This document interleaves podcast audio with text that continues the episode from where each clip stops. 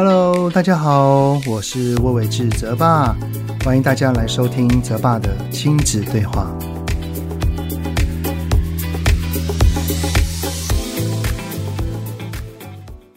Hello，你们好，欢迎收听泽爸的亲子对话。我是金职教育讲师魏伟志泽爸。我儿子哦，这学期的第一次段考，就是在这个礼拜要开始进行了。我发现哦，而当孩子上了国中之后，那个时间真的过得好快哟、就这样子啊，每半年每一个学期啊，先考完一段，没过多久呢，就紧接着二段，然后就三段，接着呢放寒暑假，然后一个学期又一个学期这样的过去啊。哎，转眼间哈，我儿子今年九月份也要上国九了呢。哎，真的超快的啊。那个有位长期追踪我的有一位妈妈哦，她在上个礼拜的有一场演讲，她还特地来跟我相认。她跟我说，她是从孩子还很小的时候就追踪我的粉专，然后也买了我的书。没有想到哈，当时才小学的泽泽现在已经国二了。哎呀，真的别说你觉得这个孩子长得好快啊，连我都觉得很惊讶呢啊。哎，真的，再过四年半，我儿子就要上大学了啊！那个在学习的路上哈，我真的觉得，虽然教育改革一直都很努力啊，但是以现今国中的氛围，我觉得还是跟以往蛮像的，就是很像是。嗯，也不是说完全一样，但是那个氛围啊，主要还是以考试啊、分数啊、成绩为导向。呃，目标就是要把全科的分数全部都考高，是唯一的指标。当然啊，以这种方式有好的面向，也有不好的。那这个可能比较广啦，有机会我再跟你们用另外一集来做分享我的想法好了哈。只是呢，这个喊了很多年的让孩子适性发展、适才适所，还有符合一零八课纲的引发孩子学习的动机跟热情，我觉得，我觉得从我儿子这两年的国中经历来看哦，还有蛮长的一段路要走的哦。不过这个改变是一定要走的啦，但是不仅仅。仅止于就是政府的教育方针的改变，我觉得要连同社会价值观、爸妈、家长的观念，还有老师跟学校的教法等等的啊，都要一起进步才行啊。好，那么这一集想分享的主题呢，也是跟读书息息相关的哈。这位呢是叫做努力想改变自己的妈妈的听友呢，他在 Apple Podcast 底下的留言呢、啊，他写到说：“泽爸你好，无意间发现了您，就一直在听着，谢谢你辛苦的录制。嗯、孩子目前是国二，网课的时候给了他手机，然后就完全收不回来了。”放学就是拿着手机，一直到九点我断网，他再继续用到十点。呃，书包也都不开，也不补习，课业从中断哈，中间滑到了倒数五名。孩子问了我好几次，为什么要学国文？学理化有什么用？学数学要干嘛？一堆以后根本用不到的东西，到底为什么要学？每次我的回答他都不满意，然后又大暴走的生气。我回答过他，现在只是在替未来打基础，嗯、或或者是你以后可能会是科学家、设计师、会计师、老师。他都回我，他不可能做这些。那我也回答他，我也回答他过，因为大家都学的一样的东西，成绩好才能优先挑选你想要的科系。哎。我实在不知道该如何跟他聊天了。好，所以啊，这集的主题我们就来聊一聊：当孩子问上课教的将来又用不到，为什么还要学？此时我们该怎么回应呢？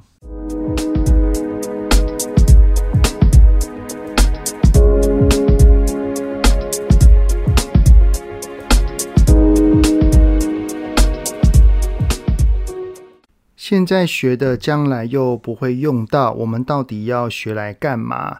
这句话，相信在我们学生时代哈，应该也有想过吧，对不对？那不知道当时我们的爸妈是对我们怎么说的，还记得吗？呃，那我们对于爸妈的说明，我们有没有买账呢？不过啊，现在相较于以前哦，我觉得爸妈的观念应该是有进步的啦。像是过往的传统思维啊，通常也不会解释太多啦，顶多就是跟孩子说：“你念就对了，问那么多干嘛啊？”不然就是跟孩子说：“啊，你就是学生，把书念好是你的责任，把成绩考高啦，不要再问那么多有的没的啦。”哦，类似的啊。那现在的爸妈呢，基本上应该都会耐着性子哦，来好好跟孩子说明，就像是留言的这位妈妈一样哦，她会以未来的行业来做引导。只是呢，有的孩子会接受，有的孩子可能无法接受。的确哈，现在很多国高中所读的，将来是不会用到的啊，这的确也没有错啦。像是我以前当学生的时候，我最不喜欢的就是化学，所以呢，也奠定了我将来不会从事跟化学相关的所有工作。于是呢，从十八岁念大学之后，直到现在，我一丁点的化学专业都没有去碰啊。诶，但是没有想到吃进了很多化学。好，只是哈，那这这就还是现今教育的制度嘛，所以也不能说因为真的将来不会用，那我就不读。这个其实也局限了孩子的发展嘛，因为也不太可能一个孩子在十八岁之前就已经百分之百确定哦，这个我将来不会用到，这好像也。并没有那么切实际嘛，对不对？那面对孩子的疑问，我们至少可以试着去引发他学习的动机。也就是说，虽然将来依然可能是不会用到，但是我们让孩子对于为何要去学是稍稍比较能明白的，他是可以理解的。好，那孩子如果问了这个问题，我们可以怎么去引发他的学习动机呢？第一个哈，我们能做的就是试着让他的学习是与生活有连结的。最明显的例子就是英文了。像是在疫情爆发之前啊，如果我有机会带家人出国，我都会要求他们要用英文去尝试买东西或问事情。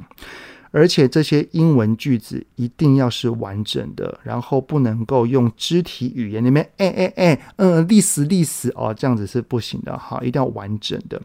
那这么做的目的，就是要让他们知道，学英文的目的是在于到了不能说国语的地方，还是可以有能力与人沟通，可以生活，可以买到自己想要的东西。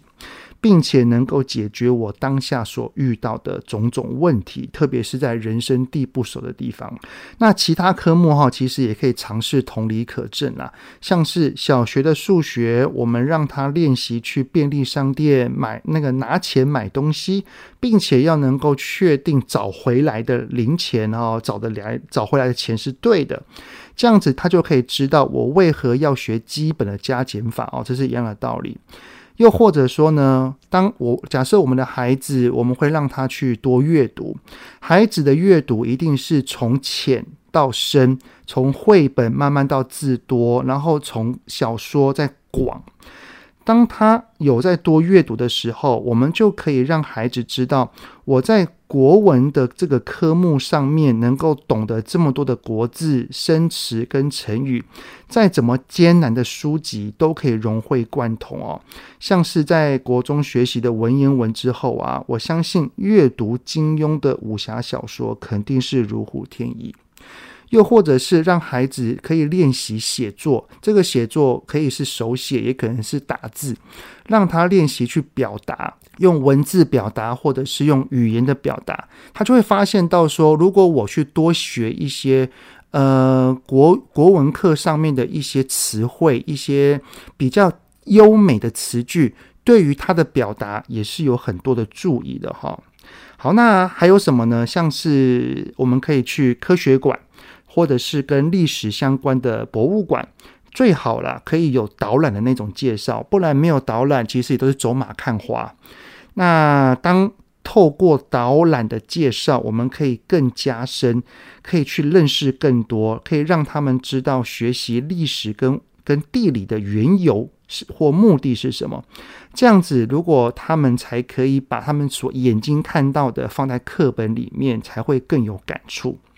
好，以上号是第一个方法。那第二个方法呢？我们可以做的是让孩子的学习跟未来是有连结的。所谓这个未来呢，就是我们嗯可以介绍社会上各行各业的工作跟孩子现在所学的那种关联性。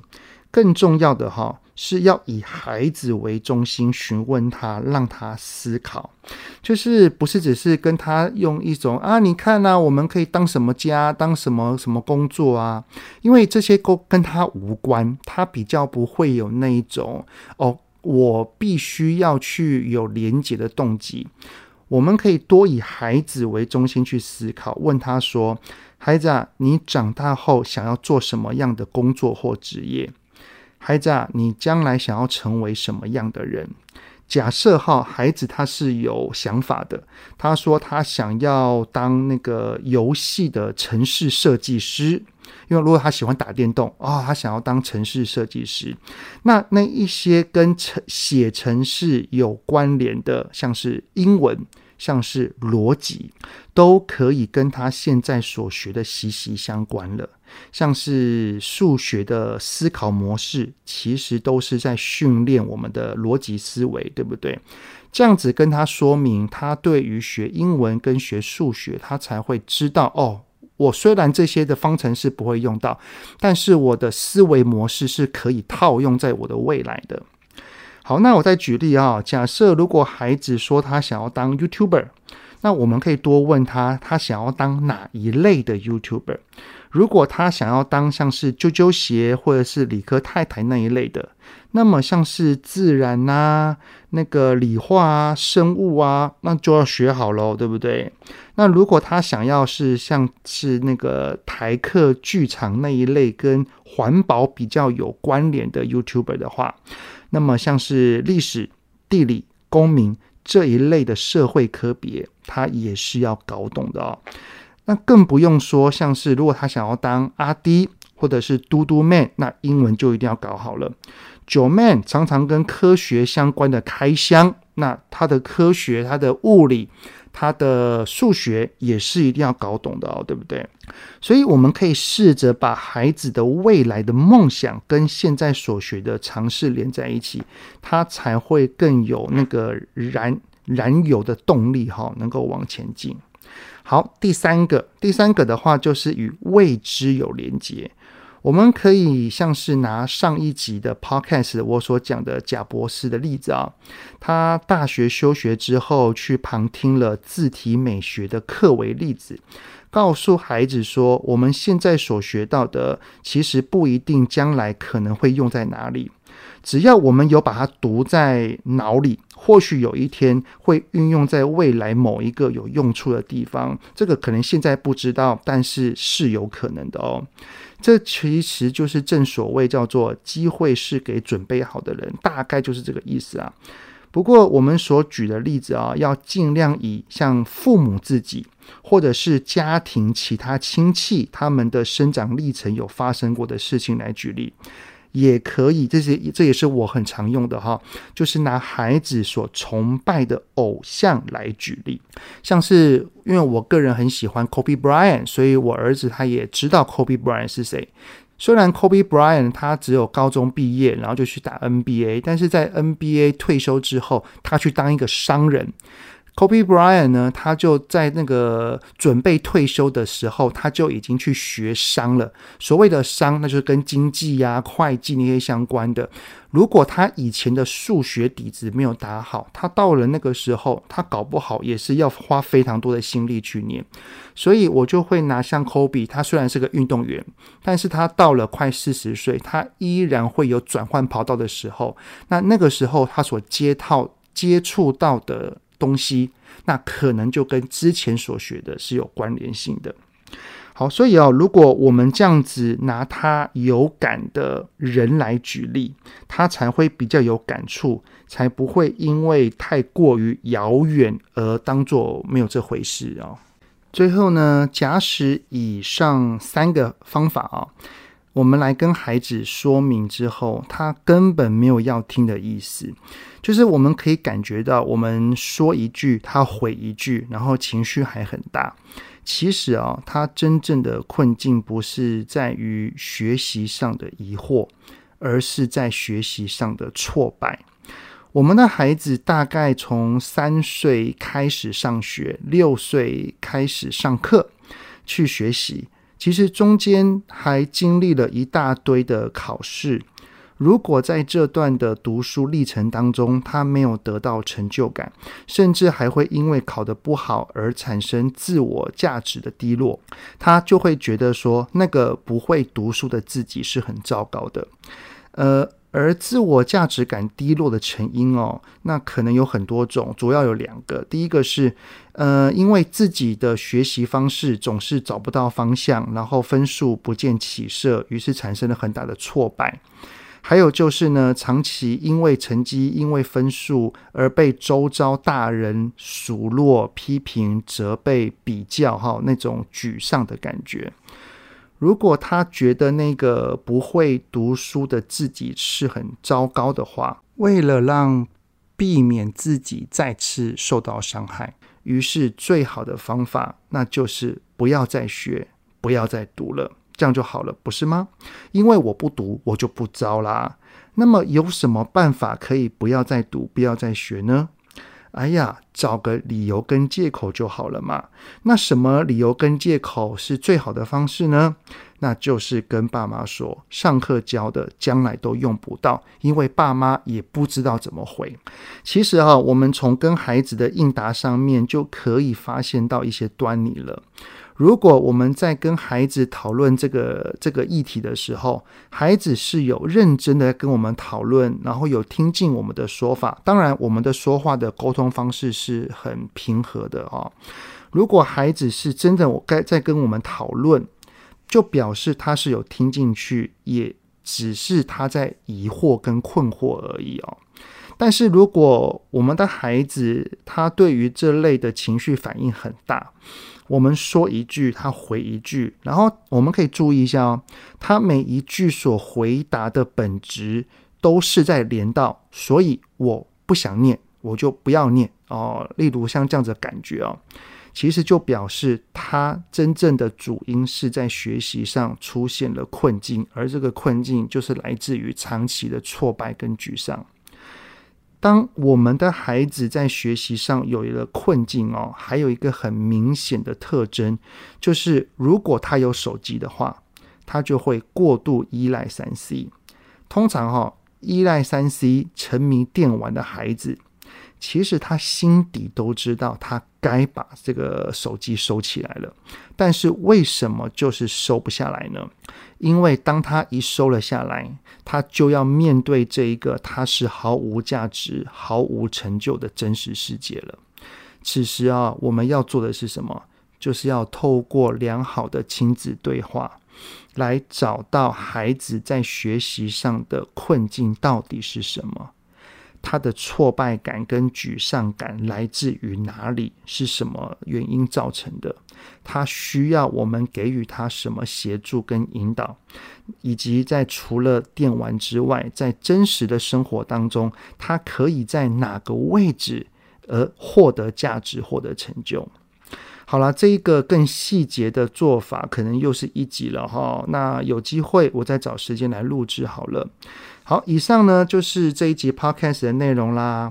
那我们的孩子有问过我们说，上课教的将来又用不到，为什么要学之类的问题吗？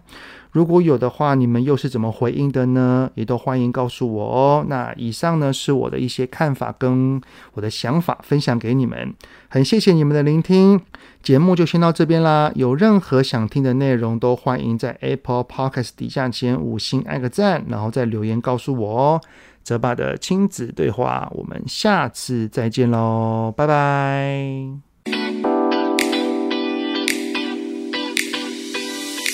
希望今天的节目有让您与孩子之间有着更好的相处。欢迎在各个收听平台订阅泽爸的亲子对话。如果是用 Apple Podcast，请以五星按赞给予肯定，也欢迎留言，我们一起讨论哦。如果有想要听什么亲子的议题，请欢迎告诉我。愿天下家庭的亲子关系能够更好。